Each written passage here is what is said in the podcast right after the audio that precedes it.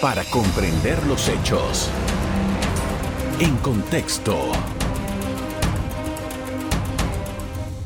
Muy buenas noches, sean todos bienvenidos y ahora para comprender las noticias las pondremos en contexto. El sector privado se encuentra a la expectativa para participar de la segunda etapa de la Mesa Única de Diálogo en la que ya se han logrado acuerdos.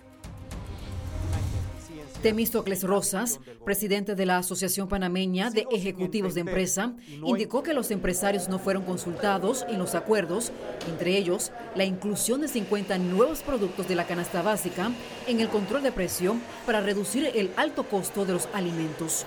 ¿Qué expectativas tiene el sector empresarial? ¿Qué temas se tocarán en la segunda fase de la mesa del diálogo? En la siguiente entrevista analizamos el tema. Precisamente Temístocles Rosas, que es el presidente de APEDE, nos acompaña hoy para analizar lo que ha sucedido.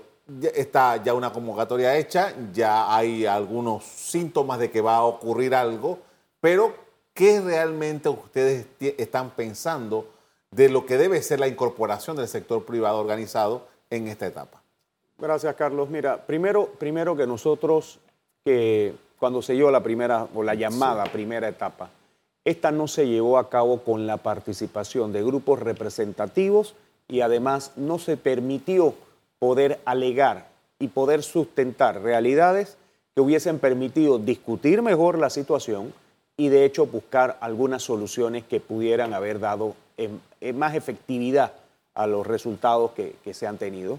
Esto pues no se llevó a cabo, se mantuvo una, una persistente eh, eh, necesidad de que no se saliera de ese contexto. Los grupos que ahí estaban, los tres grupos representados, pues, pues, no querían tener la participación de otros sectores y definitivamente esto generó algunas decisiones que no han sido efectivas, como he mencionado. Ahora se habla de una segunda etapa y cuando nosotros quisimos participar como sector privado en la primera, se nos dijo en la segunda etapa. Esta segunda etapa primero tiene que contar con las garantías y las condiciones suficientes para que realmente haya un diálogo. Lo que nosotros vimos en la primera fase no era un diálogo, era un monólogo, era una declaración más que todo de, condiciones de, modelo político y con una intención de que dicha plataforma permitiese elevar el nivel de aceptación de quienes estaban sentados ahí en la mesa. Entonces, nosotros en el día de hoy, eh, miércoles, hemos tenido una reunión con el arzobispo José Domingo eh, y le hemos explicado que el sector privado primero tiene toda la disposición de entrar en una mesa de diálogo, sin embargo, esta tiene que contar con condiciones para que haya una mesa de diálogo. La primera condición es una representatividad. No puede ser que exista tres de un lado, uno del otro. Y aquí estamos hablando de un, grupo de, donde hay los grupos llamados sociales o laborales que están en un lado, el sector empresarial y el sector gobierno. No puede existir esa desventaja que vimos en la primera fase, por el contrario, tiene que haber eh, una capacidad para que exista una representatividad y todos tengamos el mismo número de miembros y las mismas condiciones. Igualmente, es importante saber quién va a ser el mediador o el facilitador.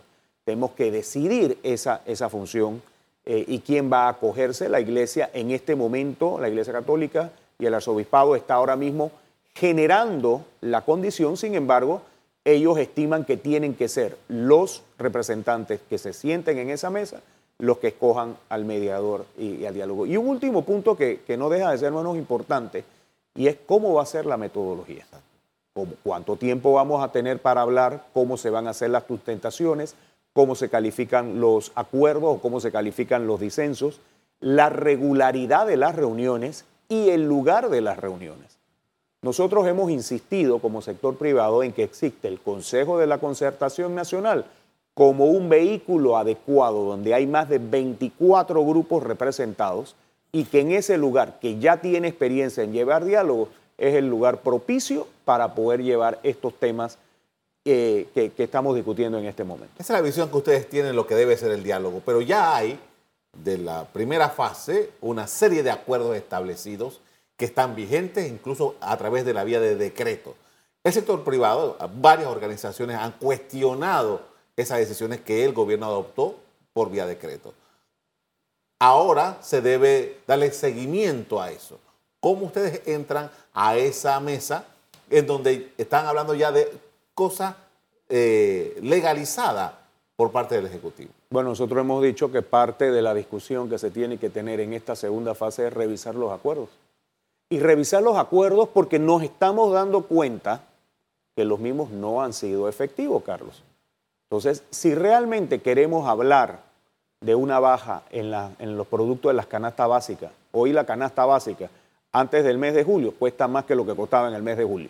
Entonces, algo no ha funcionado bien en ese sistema de regulación de precios, que es un sistema que te garantiza dos cosas, o desabastecimiento o mala calidad. Entonces, nosotros tenemos que dialogar sobre ese tema porque hay otras condiciones que se pueden eh, mejorar. Yo creo que siempre hemos hablado de que hay que apoyar en cuanto a lo que es la cadena de suministros, en apoyar lo que es la permisología que se necesitan para poder traer productos y demás, y que eso agiliza mucho más el trámite y la libre competencia como parte de eso. Sí creemos que tenemos que revisar los temas de competencia, no estamos excluyéndonos de esa parte, pero ese es un tema que tenemos que revisar entre todos para generar las condiciones que, el mercado necesita. Ahora, estas decisiones que ya el, gobierno eh, eh, aprobó y que son parte de esa mesa, ¿ha tenido algún impacto en la economía eh, y en la cadena esta de comercializadora de productos? Efectivamente, lo has tenido. Tú tienes un, número importante de pymes que se dedican al sector de agro y demás que no han podido subsistir con la regulación de precios. Y lo vamos a ir viendo. Y este es un tema que es algo que nosotros sentimos que tenemos que mirar con mucha responsabilidad. ¿Qué es lo que queremos? Generar empleo. ¿Qué es lo que queremos? Generar actividad económica. No podemos permitir o no podemos seguir con que la planilla del Estado sea el mayor empleador como en los números los están reflejando. Tiene el sector privado que generar. Y esta situación se logra si hay la estabilidad. Y ahora mismo hay muchas pymes que no pudieron subsistir el mes de julio. Gente que está del día a día, donde tú lo cierras tres, cuatro días, no tiene la capacidad de poder continuar y efectivamente ha habido afectación a muchas familias panameñas. Con esto vamos a hacer una primera pausa para comerciales. A regreso seguimos hablando con el presidente de APEDE acerca de esta nueva fase en el diálogo nacional. Ya regresamos. En breve regresamos gracias a...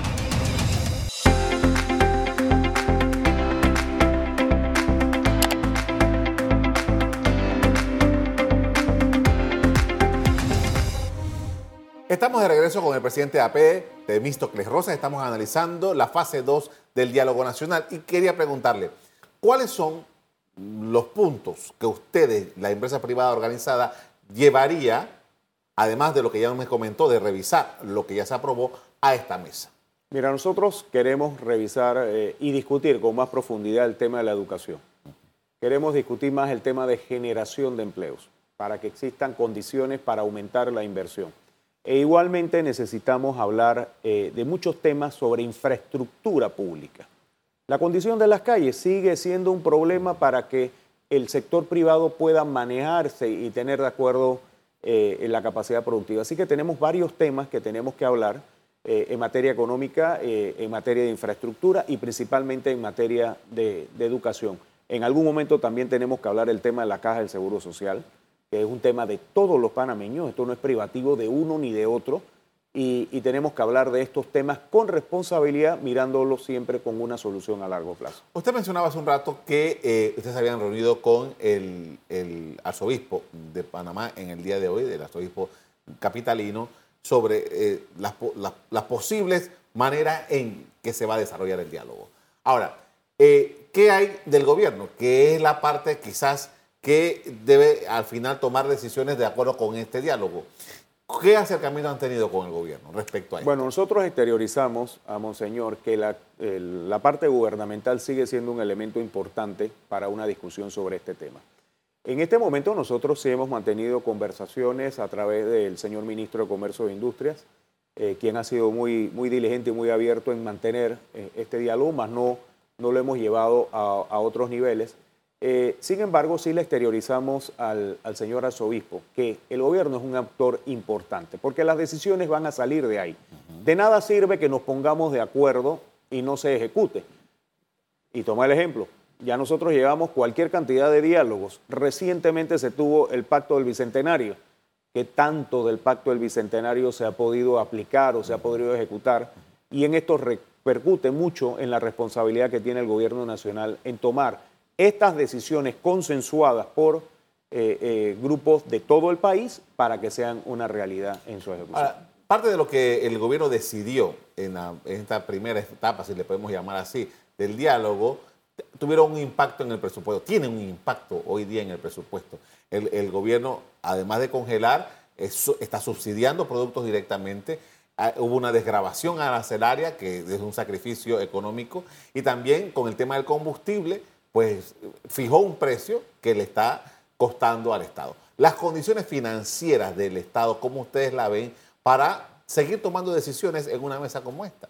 Es que es un concepto paralelo y por eso es importante la función de gobierno, Carlos. Si tú ves y las estimaciones que se han tenido de cómo de los resultados de la mesa de julio se cuantifican hasta final de año, estamos hablando de un impacto fiscal que pudiera estar rondando los 800 millones de dólares.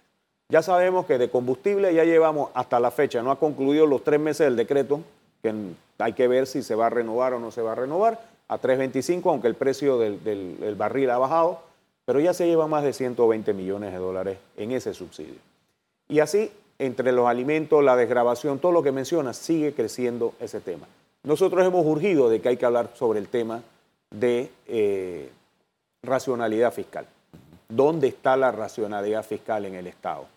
¿En dónde está esa, esa capacidad de ahorro que tiene que generar el Estado para poder compensar estas nuevas erogaciones que tiene que hacer, producto de acuerdos que están hablando? Y en ese sentido se ha tenido una conversación muy laxa, muy sencilla, muy, muy blanda, en la cual no hay un compromiso de decir vamos a reducir en algunas cosas. Todavía estamos esperando resultados de medición sobre el llamado al 10% de la reducción de la palmilla que aún no se ha dado y que se anunció con mucho bombo y platillo y que a la fecha no ha habido un efecto significativo en ello. Ahora, usted mencionaba, por ejemplo, la necesidad de reparar las calles. Y hemos visto al ministro de Obras Públicas, en cuanto escenario es posible, hablar de la precariedad de su presupuesto, de, la, poca posibilidad que tiene para hacer estas cosas.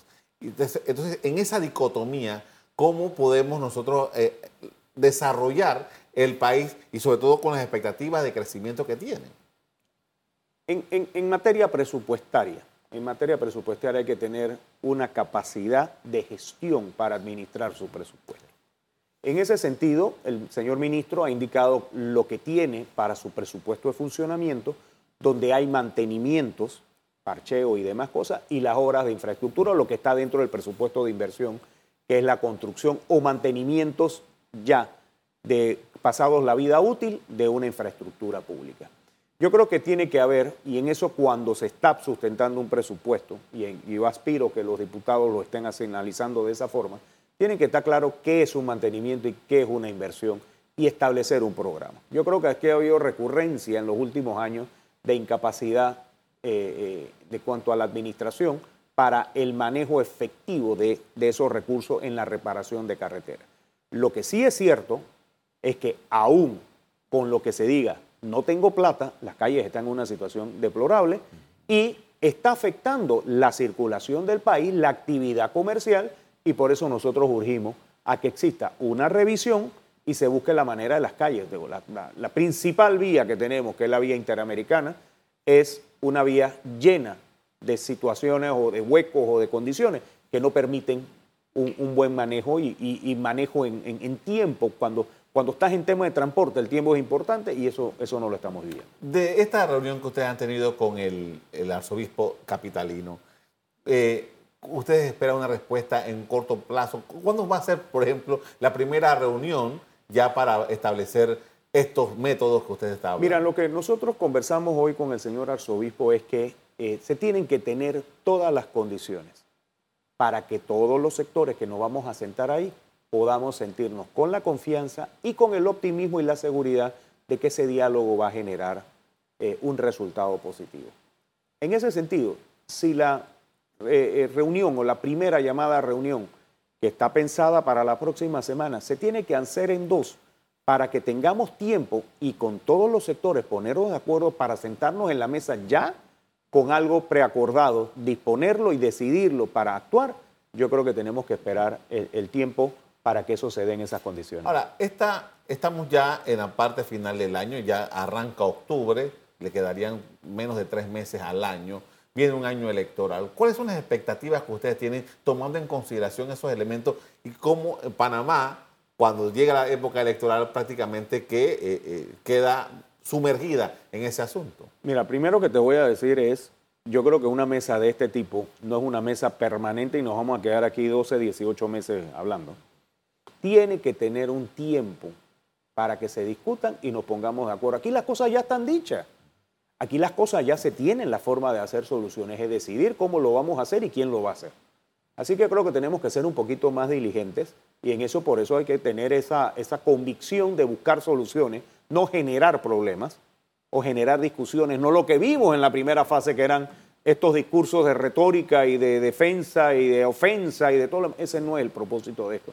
Vamos a buscar soluciones y que en corto plazo nosotros tengamos resultados concretos a los puntos que nosotros nos enfocamos. ¿Por qué este diálogo tiene que ser diferente o por qué tendríamos que tener una eh, expectativa diferente de los otros diálogos como usted mencionó hace un rato?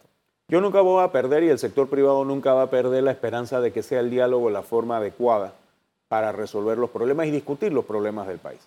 Nosotros vamos a participar siempre que se necesite conversar. Creo que la coyuntura que estamos viviendo necesita que tengamos un diálogo abierto, franco, sincero, eh, y en donde todos depongamos y en donde todos busquemos soluciones. Eh, en ese sentido, nosotros auguramos que, que, pueden darse resultados y pueden resultarse acciones que puedan mejorar significativamente la condición del pueblo panameño, pero sobre todo para nosotros la generación de empleo, que con eso y una buena educación nosotros estamos revirtiendo muchos de los problemas del país. Vamos a hablar del empleo cuando estemos de, regreso. Al volver, vamos a hablar con el presidente APED acerca de las circunstancias del empleo en Panamá y realmente cuáles son las posibilidades que tiene el país para mejorar este renglón. Estamos viendo las filas enormes de personas aspirantes a conseguir un empleo. Ya regresamos. En contexto. Estamos de regreso, hablamos con el presidente de APD, Temístocles Rosas, estamos analizando la mesa, la segunda fase de la mesa del diálogo, la mesa única que se le llamó en su momento, y ahora vamos a entrar en la parte económica, porque durante todo este diálogo que hemos tenido esta noche, usted ha mencionado varias veces el tema del empleo, la necesidad de generar empleo. Todos estos días hemos estado viendo e, escenas de lo que está pasando en el Hotel del Panamá, donde hay un montón de, de personas ahí buscando unas filas enormes personas buscando empleo. Y tenemos las cifras, no solamente las cifras, sino que la realidad que se ve en la calle es. Eh, eventualmente hubo, por, debido a la pandemia, un diálogo entre la empresa privada y el gobierno para ajustar estos asuntos, pero al final todavía como que esa, eh, ese despegue no se ha dado del todo. ¿Cuáles son las evaluaciones que hacen?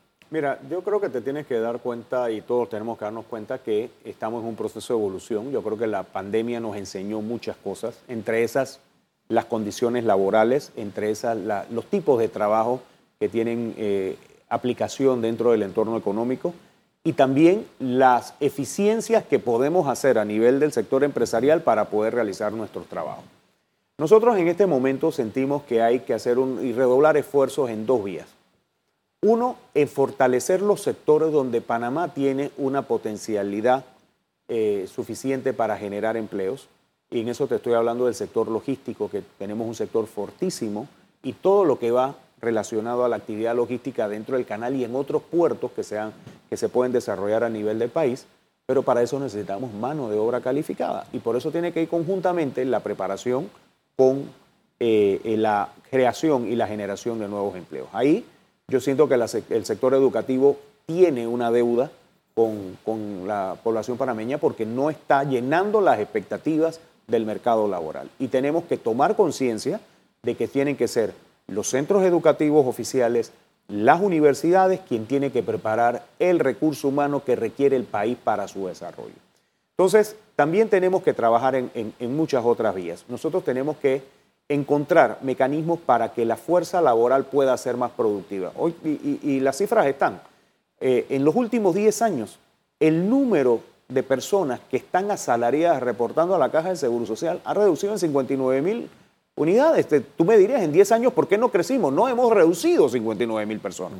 Entonces, algo no está sucediendo bien, la gente está llegando a la informalidad, que no es mal, porque si yo puedo sostenerme y puedo mantener una familia desde la vía eh, informal, estás cumpliendo con niveles de productividad, pero sin embargo, cuando ves estas ferias de empleo, ves que corre la gente a buscar oportunidades de un, ingreso fijo, porque esa informalidad quizá es coyuntural y no permanente. Entonces, esas cosas son las que tenemos que ver y yo creo que el sector privado lo que está pidiendo es dar condiciones para que podamos continuar con esa generación de empleos en las áreas donde somos productivos, como he dicho, el sector logístico, el sector de la energía, el sector financiero y todo, para que podamos darle esas oportunidades laborales a quienes están necesitando. La reactivación es una palabra que se, mencionó durante muchos meses, eh, la recuperación eh, también se mencionó durante muchos meses, sin embargo, este año, julio, eh, con todo lo que ocurrió, todavía no, se ha medido, al menos todavía no sabemos los resultados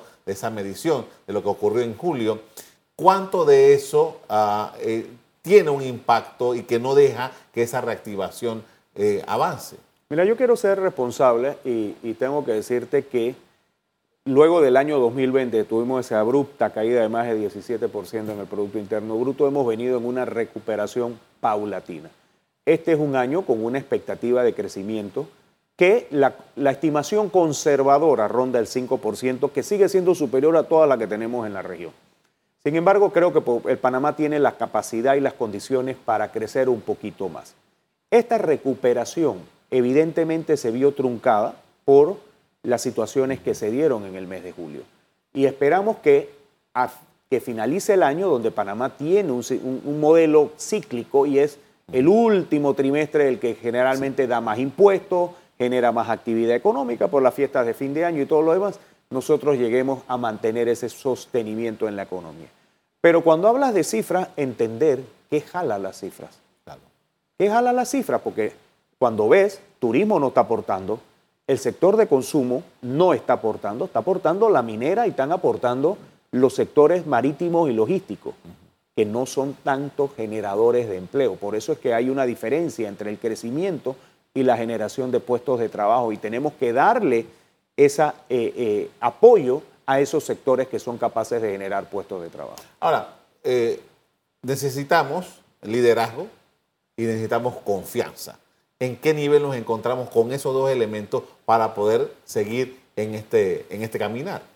Mire, primero para generar un liderazgo tiene que existir la capacidad de poder visionar a corto, mediano y largo plazo lo que nosotros queremos ver. No estamos viendo en este momento un liderazgo significativo dentro del sector gubernamental, principalmente porque se está mirando todo de ya para allá, falta de un, de un plan serio eh, eh, y más lo que estamos en una situación más reactiva que planificada.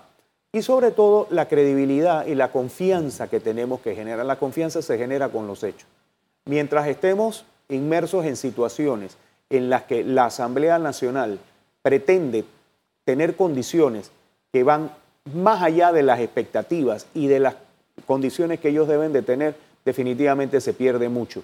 Ahí estábamos viendo qué resulta de la inversión extranjera. Panamá necesita inversión extranjera directa y cada vez estamos cerrando más las puertas para que esa inversión extranjera directa sienta confianza en el país, sienta su inversión segura y pueda seguir generando más puestos de trabajo. Eh, ya para eh, finalizar, quería preguntarle, eh, ¿ustedes todos los, gremios van a ir como un solo bloque a esta fase 2 o cómo se va a distribuir eso? Nosotros estamos conversando a través del Consejo Nacional de la Empresa Privada. Recuérdate que hay una gran alianza por Panamá y está el Consejo Nacional de la Empresa Privada. Nosotros evaluaremos en reunión de consejo cómo va a ser la representación del sector donde estamos agremiados los los sectores dentro del CONEP para ver la representación dentro de la mesa. Una última cosa, usted mencionó hace un rato que querían hablar también del caja de seguro social, tomando en consideración que hay un diálogo nacional que ya se había instalado desde antes sobre ese tema, eh, como que vamos a hablar de la misma cosa en dos mesas diferentes. Lo que se decía si es en una o en otra, lo cierto es que el tema de la caja del seguro social se tiene que discutir ya, no se puede postergar y sobre todo hay que explicar la verdad sobre el problema actuarial del Fondo de Invalidez, Vejez y Muerte. Que no confundamos el problema actuarial y la posible capacidad de la caja de pagar las pensiones con problemas administrativos de la caja, con problemas de suministro de medicina en la caja, por problemas de ausencia de camas dentro de la caja. Son problemas, sí, son problemas, pero lo que nos preocupa es que el panameño en el 2024, si no se revisa y no se toca la, la problemática con seriedad, va a llegar un momento que quiere ir al cajero y no va a recibir fondos porque no hay fondos para pagar. Agradezco mucho por habernos acompañado esta noche para hablar de este Gracias, Carlos. Muy amable. A usted también quiero agradecerles el que hayan prestado atención a nuestro tema de discusión esta noche. Como siempre, los invito a mantener la sintonía de EcoTV. Buenas noches. Para comprender los hechos. En contexto. Revive este programa entrando al canal 1 de BOD de Tigo.